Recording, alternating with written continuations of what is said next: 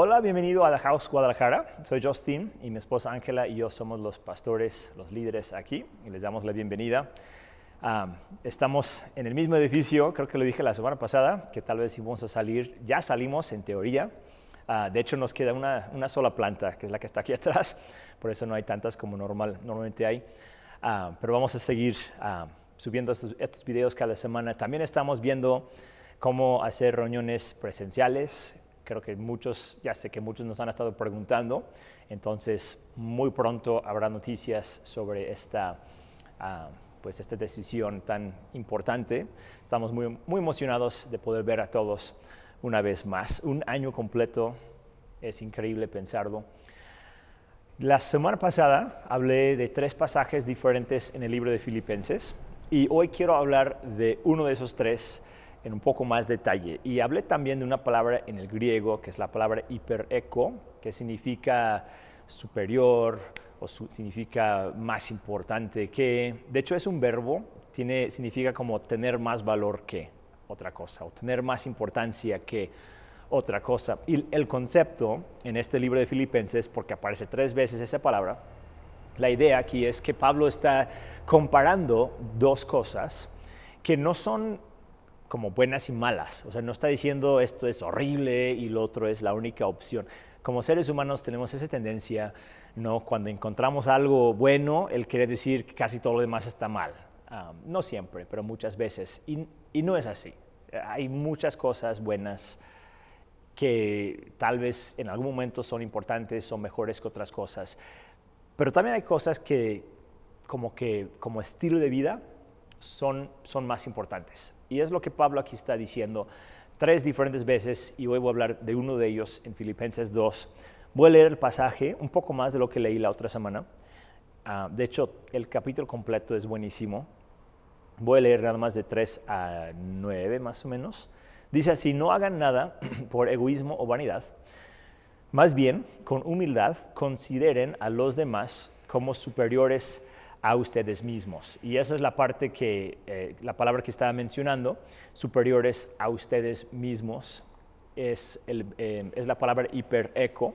Entonces aquí Pablo está diciendo que debemos mirar a otras personas, valorarlos como si fueran más importantes que nosotros.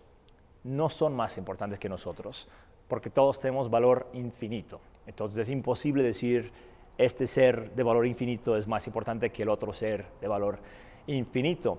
Más bien está hablando de nuestra perspectiva o de la atención que le damos a alguien más. Y lo enfatiza tanto porque ya sabemos ¿no? que todo lo contrario es lo que normalmente hacemos. Pensamos más en nosotros mismos. Entonces, de hecho, va a continuar explicando un poco más lo que está diciendo aquí. Entonces, dice verso 4, cada uno debe velar no solo por sus propios intereses, sino también por los intereses de los demás. Entonces son las dos cosas. La actitud de ustedes debe ser como la de Cristo Jesús, quien, siendo por naturaleza Dios, no consideró el ser igual a Dios como algo a qué aferrarse, o algunas traducciones dicen algo de qué aprovechar. no, como que para él ser Dios, pues era importante, no iba a cambiar eso, pero no era algo para provecho personal, para beneficio propio nada más. Por el contrario, se rebajó voluntariamente, tomando la naturaleza de siervo y haciéndose semejante a los seres humanos. Y al manifestarse como hombre, se humilló a sí mismo y se hizo obediente hasta la muerte y muerte de cruz. Por eso Dios lo exaltó hasta lo sumo y, le otorgó el nombre que está sobre todo nombre. Y continúa hablando de esa exaltación. Entonces, ah, el pasaje es muy, muy bonito, muy rico en ideas y en teología incluso. Pero el tema, la ilustración aquí, Pablo está diciendo, sean como Jesús, en que tenía mucho poder, tenía mucho privilegio, tenía mucha autoridad, tenía muchos beneficios, comodidad, lo que sea, pero no, no lo veía como algo para beneficio propio nada más, sino miró hacia nosotros y no solamente para señalarnos o para regañarnos o para criticarnos, sino se hizo ser humano. él, tomó nuestra naturaleza, se hizo ser humano. Y no solamente eso, sino dio su vida. murió en la cruz, una muerte ah, de mucha humillación, de, de, mucha crítica, de mucha burda, murió en nuestro lugar con tal de ayudarnos. Y Pablo está diciendo, sean como Jesús. No en que vamos, no vamos a morir en ese sentido, pero sí vamos a tener que pensar, debemos de pensar en otros como Cristo pensó en nosotros. Vamos a orar para empezar. Ah, y quiero hablar un poquito acerca de este proceso y de esta, ah, esta idea de, de la empatía. Se, se, dice a veces, o el amor, simplemente la compasión, la misericordia. La idea de considerar a otros como más importantes que nosotros mismos. Vamos a orar. Dios, gracias por tu amor, gracias por tu presencia, por tu apoyo, tu dirección, tu sabiduría. Oramos esta este día, Dios, que nos ayudes a, poder entender un poco más acerca de, esta, de este concepto, esta, este reto que tenemos de poder ver a otras personas y tomarlos en cuenta. Gracias porque tú lo hiciste con nosotros y lo sigues haciendo todos los días. Sabemos que contamos con tu presencia, con tu amor, con tu respaldo. Pedimos que nos ayudes a poder vivir también así con otras personas. En el nombre de Jesús. Amén.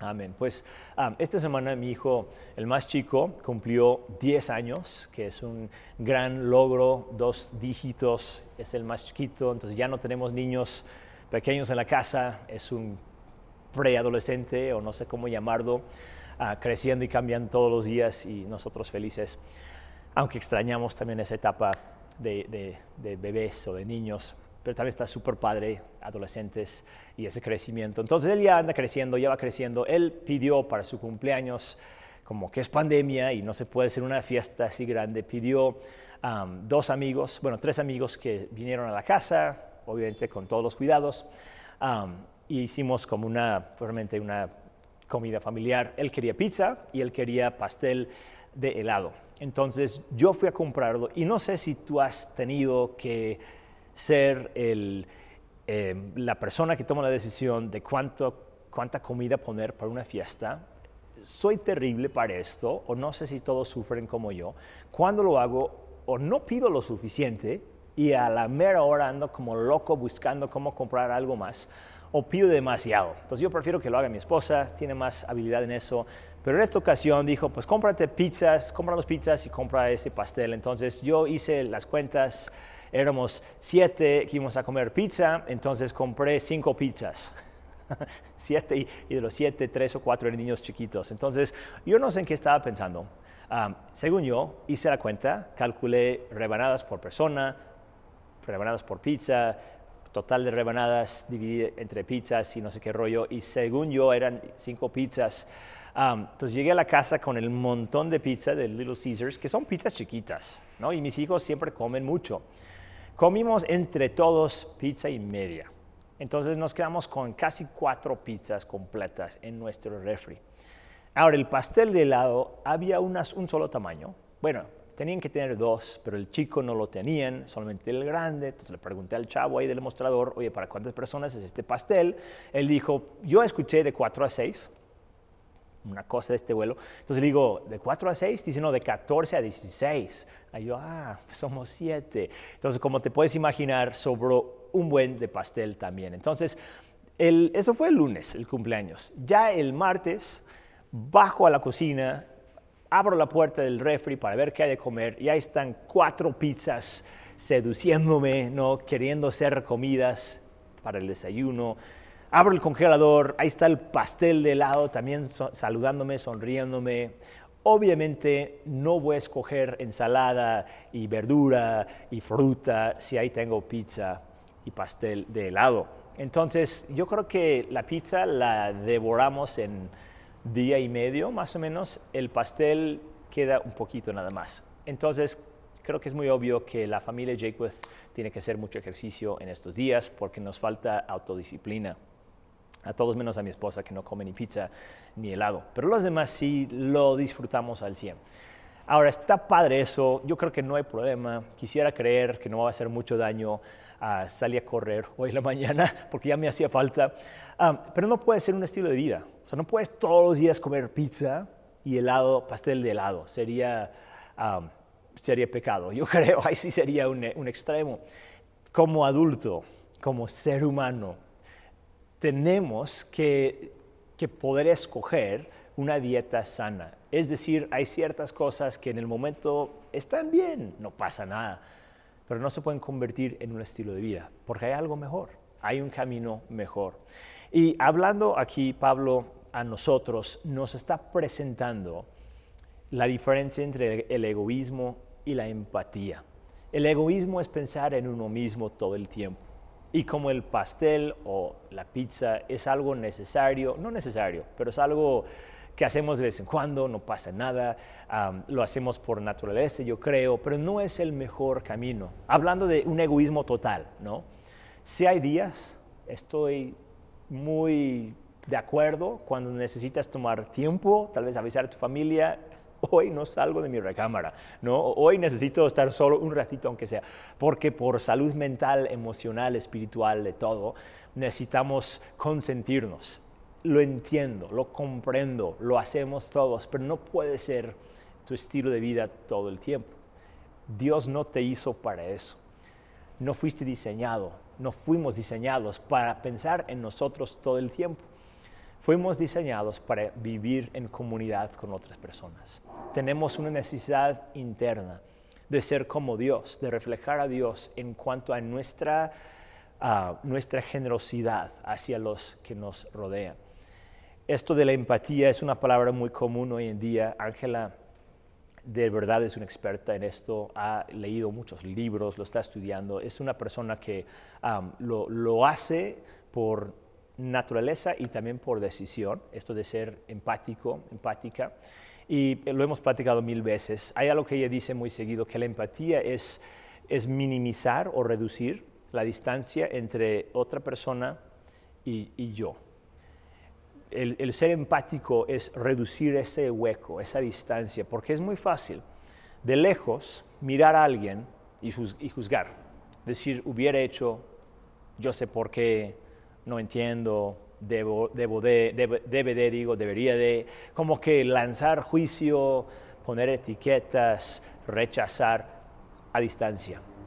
Pero cuando reduces el espacio, físicamente tal vez, pero más que nada mentalmente, y te pones en el lugar de la persona, ya no es tan fácil echar piedras ya no es tan fácil criticar, ya no es tan fácil uh, rehusar la persona, rechazar a la persona, seguir lastimando a la persona, porque te has puesto ya en, en su lugar. Has sentido hasta cierto punto, no al 100, nadie puede hacerlo al 100, pero por lo menos una parte has sentido de su dolor, de su experiencia propia y ya has visto la vida de sus ojos. Eso es algo bello es algo que Dios mismo hace con nosotros. Y, a veces pensamos que Dios es tan grande, tan distante, tan soberano, que Él está en el cielo nada más exigiendo alabanza y perfección y, no sé qué más, ¿no? De nosotros, todo de, nosotros. Pero Dios no es así. Y, lo, hizo en Jesús. Él es, él es Dios y como como Dios existe para amar existe para servir. Por naturaleza, piensa en ti y en mí. No por obligación, no por disciplina propia, lo hace por naturaleza. Te ama, te hizo a su imagen, me hizo a su imagen. Entonces también nosotros, como Dios, somos seres empáticos, seres amorosos, seres misericordiosos y bondadosos. Lo que pasa es que la vida no es fácil, y nos gusta la comodidad, ¿verdad? Nos gusta el placer, nos gusta crecer y tener y recibir. Entonces podemos caer en el mal hábito de comer pizzas todo el tiempo, de comer helado todo el tiempo, pero hablando de esto del egoísmo. O sea, podemos tener el mal hábito de solamente ser egoístas, de solamente pensar en nosotros mismos. Pero repito, no fuimos diseñados por Dios para vivir de esa manera. Él nos creó con la capacidad de vivir diferente, la capacidad, el potencial de, tener otro estilo de vida que es mejor que el egoísmo. Y este estilo de vida es lo que Pablo aquí está describiendo. hay muchísimo que podría decir sobre esto, en parte porque todos los días casi, yo creo Ángela y yo lo, lo, estamos platicando, queremos mejorar en esto, es, una, es un proceso, no es, no es fácil ser más empático, porque repito, lo más fácil no es querer recibir, querer tener. muchas veces es lo que hemos hecho toda la vida tal vez y- y no es tan fácil. Hay un, hay un precio que pagar, un costo emocional cuando, cuando decidimos pensar en otras personas. Pero Jesús mismo dijo, más bien- bienaventurado es o más bendecido es dar que recibir. Cuando aprendemos a dar, y no solamente di- dinero, es una parte, pero es una parte nada más. Cuando aprendemos a pensar en otros, a, a no hablar tan rápido tal vez, a no juzgar tan rápido, a no criticar, a no rechazar y a decir, yo quiero reducir esa distancia, quiero ponerme en su lugar, quiero caminar en sus sandalias un rato, ¿no? en sus chanclas, quiero pensar y ver la vida a través de sus, sus ojos hasta donde yo puedo, hasta donde yo pueda. No es posible al 100, pero por lo menos una parte algo cambia en nosotros cuando hacemos eso. Y estoy convencido que es porque estamos ya por fin, ¿no? Am, uniéndonos a la naturaleza de Dios que está operando en nosotros. Porque es lo que Él hizo cuando descendió del cielo a la tierra. Dice la Biblia, lo leí ya, que Él dejó atrás la comodidad, el privilegio, el poder, todo lo que implicaba ser Dios. No, no dejó de ser Dios, pero se hizo ser humano. Es la mejor ilustración que se me ocurre de qué es la empatía. Dejar atrás las cosas que servían para, para Él nada más, para su comodidad o para, para su provecho, para su beneficio, y decir, e- Él mismo decir, yo quiero ayudarlos y para ayudarlos tengo que estar con ellos. Tengo que pensar como ellos, sentir lo que ellos sienten, ver la vida a través de sus ojos. Lo hizo, pagó un precio, eso sí, hasta la muerte, pero después dice la Biblia que Dios lo levantó y ahora está exaltado, es nuestro Dios, lo amamos, lo servimos, lo, lo adoramos. Nosotros, en una escala mucho más pequeña, hacemos lo mismo. Si hay un precio que pagar, pero Dios te levanta, Dios te bendice, Dios te, exalta, por decir, en el sentido de darte más influencia y más poder y más, más paz, más comodidad, más, más eh, seguridad en tu propia vida. Creo que a veces el encerrarnos en el egoísmo produce, en vez de producir felicidad, produce amargura, produce temor, porque nuestra vida se vuelve una lucha por preservar lo que tengo y no perderlo y que nadie me ataque y que nadie me lo quite. Y es una mejor manera de vivir, dice Pablo, dice Dios, el considerar a otras personas, el entender que yo tengo mucho que dar. Yo tengo mucho, Dios me ha bendecido con muchas cosas. No con todo, también tengo que recibir de otras personas, puedo recibir de otras personas, pero también puedo dar, puedo compartir del privilegio que tengo, del poder que tengo, de la habilidad que tengo, los recursos que tengo, no para controlar, no para señorear, sino para levantar a otras personas, para dar de lo que yo tengo y ver a otras personas beneficiadas. Así piensa Dios, literal, todo el tiempo. Ahora, me, me inspira, me emociona um, la frase que usa en versículo 5. Um, po- ¿Por qué? Contexto. Muchas veces pensamos, he escuchado, um, tal vez tú lo has dicho, yo lo he dicho, ¿no? Que cierta persona, es que es- esa persona es tan linda, como que le nace el amor, es la persona más compasiva que conozco. Tenemos personas tal vez en mente ahorita que, no sé, como, si, como, si- como que no les cuesta trabajo amar, ¿no? Tal vez has visto a alguien así, que es tan amoroso, tan empático, ah, rescata a los animales de la calle, siempre anda haciendo las cosas bien y para bien y para ayudar. Pero son ellos. Los demás luchamos con eso. Y a veces he escuchado a gente decir, es que yo no soy como ella, yo no soy como él, yo no puedo, yo soy más fuerte, soy más líder, soy más decisivo, soy más eficiente, no sé mil cosas. Y no estoy diciendo que eso está mal, que tengas esas cualidades, para nada. Pero el versículo 5 dice, la actitud de ustedes debe ser como la de Cristo Jesús. La palabra actitud es la palabra mentalidad. Varias traducciones dicen que haya en ustedes esta mentalidad de Cristo Jesús o la mentalidad de Cristo Jesús. Es decir, esto es una decisión que todos podemos tomar. No es que naces o no naces siendo empático. Creo que no hay bebé empático. Creo que solamente hay personas que han aprendido a simpatizar, empatizar, a sentir lo que otros sienten. Tal vez para algunos es más fácil por su personalidad, quién sabe. Pero tal vez es más fácil por su vida, por lo que han vivido y sufrido. O tal vez es más fácil, entre comillas, porque por mucho tiempo han tomado la decisión de ponerse en el lugar de alguien más. Y la razón por qué esto me inspira y me emociona es porque si fuera un don de Dios, que algunos tienen y algunos no, entonces si no lo tienes, pues ni modo, ¿qué haces? ¿No? Pero si es una decisión que tenemos que tomar, que podemos tomar, quiere decir que tú tienes el derecho, tú tienes la responsabilidad, tú tienes el poder de decidir pensar con compasión y misericordia hacia las demás personas. Está en ti, está en mí.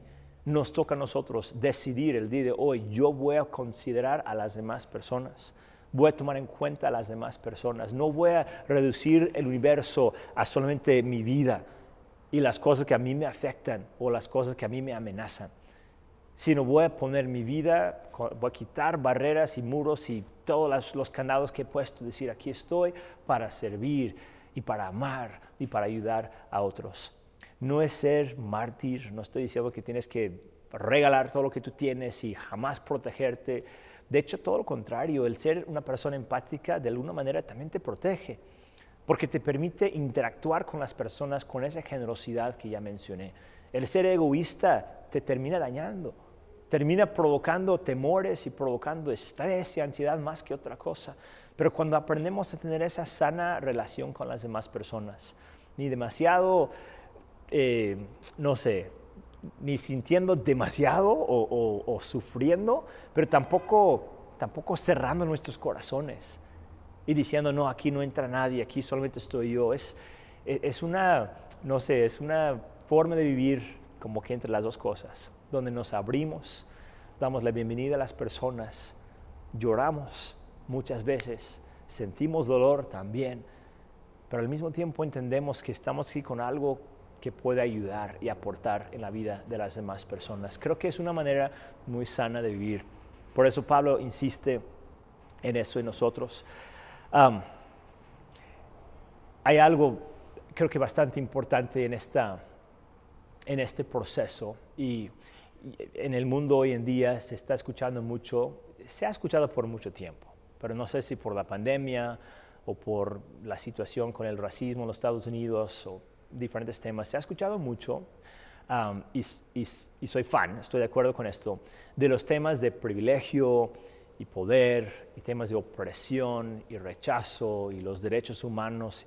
Digo, son temas que por muchas décadas se han escuchado en diferentes áreas, clasismo, racismo, feminismo y, muchas más. Yo sé que existe mucha polémica se escucha mucha polémica en estas áreas y, no, estoy, no, estoy, aquí para decirte qué tienes que creer o cómo tienes que reaccionar. pienso que muchas veces optamos por vivir en temor en vez de empatía, optamos por reducir nuestro mundo y etiquetar a los que están afuera con nombres que implican que están mal, que son extremistas, que son enemigos. Me pregunto qué haría Jesús hoy en día.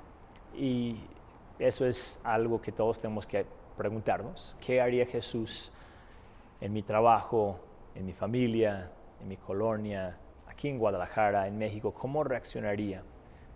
¿Qué subiría a redes? ¿No? ¿Qué comentarios pondría? ahí? yo creo que no podemos saber al 100%. Pero es una muy buena pregunta, porque yo no creo que estaría cada rato solamente protegiéndose y defendiéndose estoy seguro que no estaría poniendo etiquetas sobre grupos y enfatizando, no sé, el, status quo, que nada puede cambiar. Creo que no actuaría en temor, porque lo veo en los evangelios y no actuaba en temor, actuaba más bien en, empatía. Porque el opuesto del, temor en, en, estos temas no es tanto, en mi opinión, la valentía o el denuedo, el opuesto del temor es el amor es la empatía hacia otros, porque el temor me hace pensar en mí y hace mi mundo cada vez más pequeño. Y estoy aprendiendo poco a poco a identificar en mi vida esa emoción de temor, de, ponerme a la defensiva, cuando me siento agresivo, me siento miedoso, me siento ah, inseguro, nervioso, tan fácilmente mi cerebro me hace pensar, o yo pienso, no quiero culpar a mi cerebro, pero creo que sí es una reacción casi subconsciente, ah, si me siento así de incómodo es que esa persona está mal, ¿no? Y busco la manera de defender, de atacar, de rechazar, de quedarme yo en mi, en mi comodidad. Y es como si estuviera escuchando hoy en día, más que nunca, la voz tranquila, quieta, amorosa del Espíritu Santo diciendo, no actúes en temor.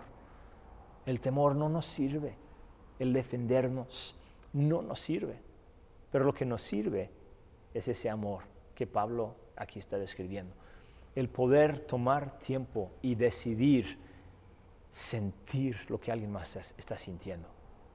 Eso requiere mucha valentía. hay un precio que, que hay que pagar, un costo a pagar.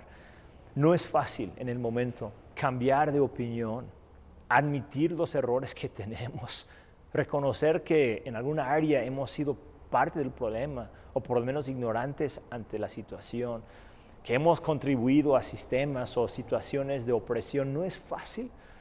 Y lo único, estoy convencido, que lo único que hace la diferencia, que nos hace capaces de pensar así y de cambiar así, es el amor de Dios en nuestras vidas.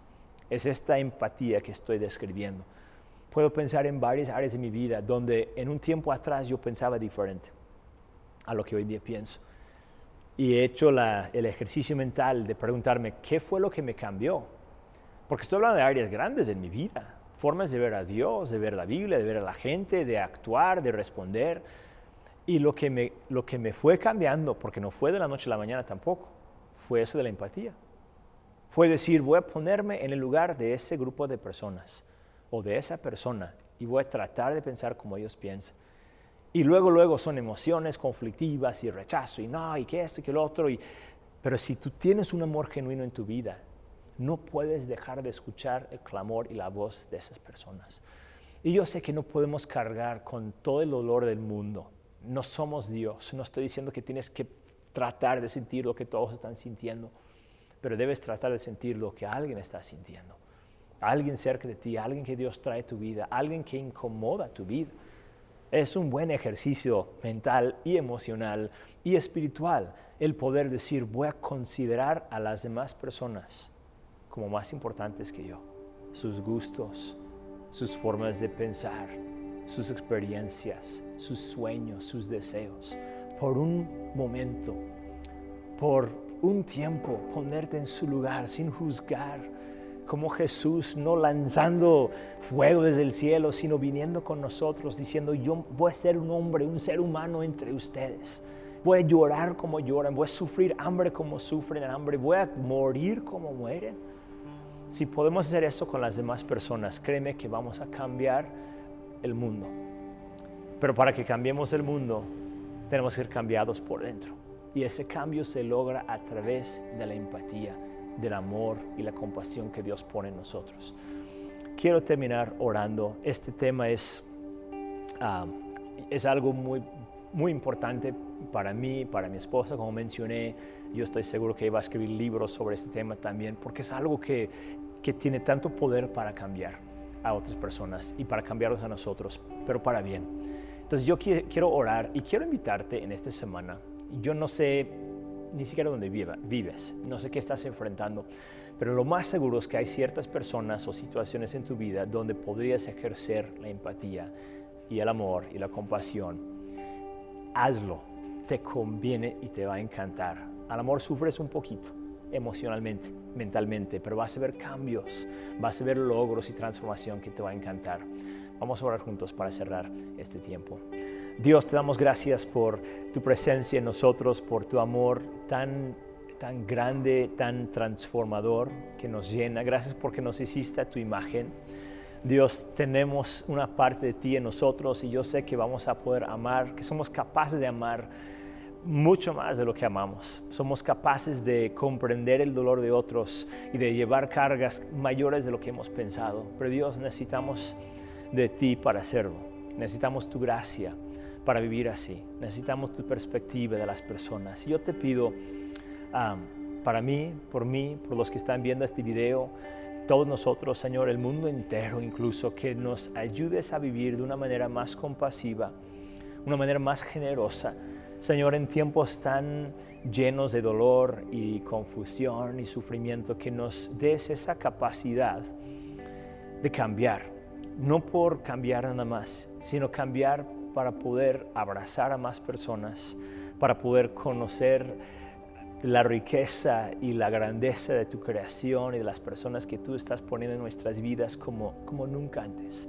Señor, tú has conectado nuestros corazones, nos has puesto en comunidades y en familias y en grupos y oramos que tú sigas ensanchando las, los límites de esos grupos, que nos ayudes a siempre amar más y recibir más, reírnos más, preocuparnos menos, Señor, poder reflejar siempre tu, presencia y tu amor. Te damos gracias en el nombre de Jesús.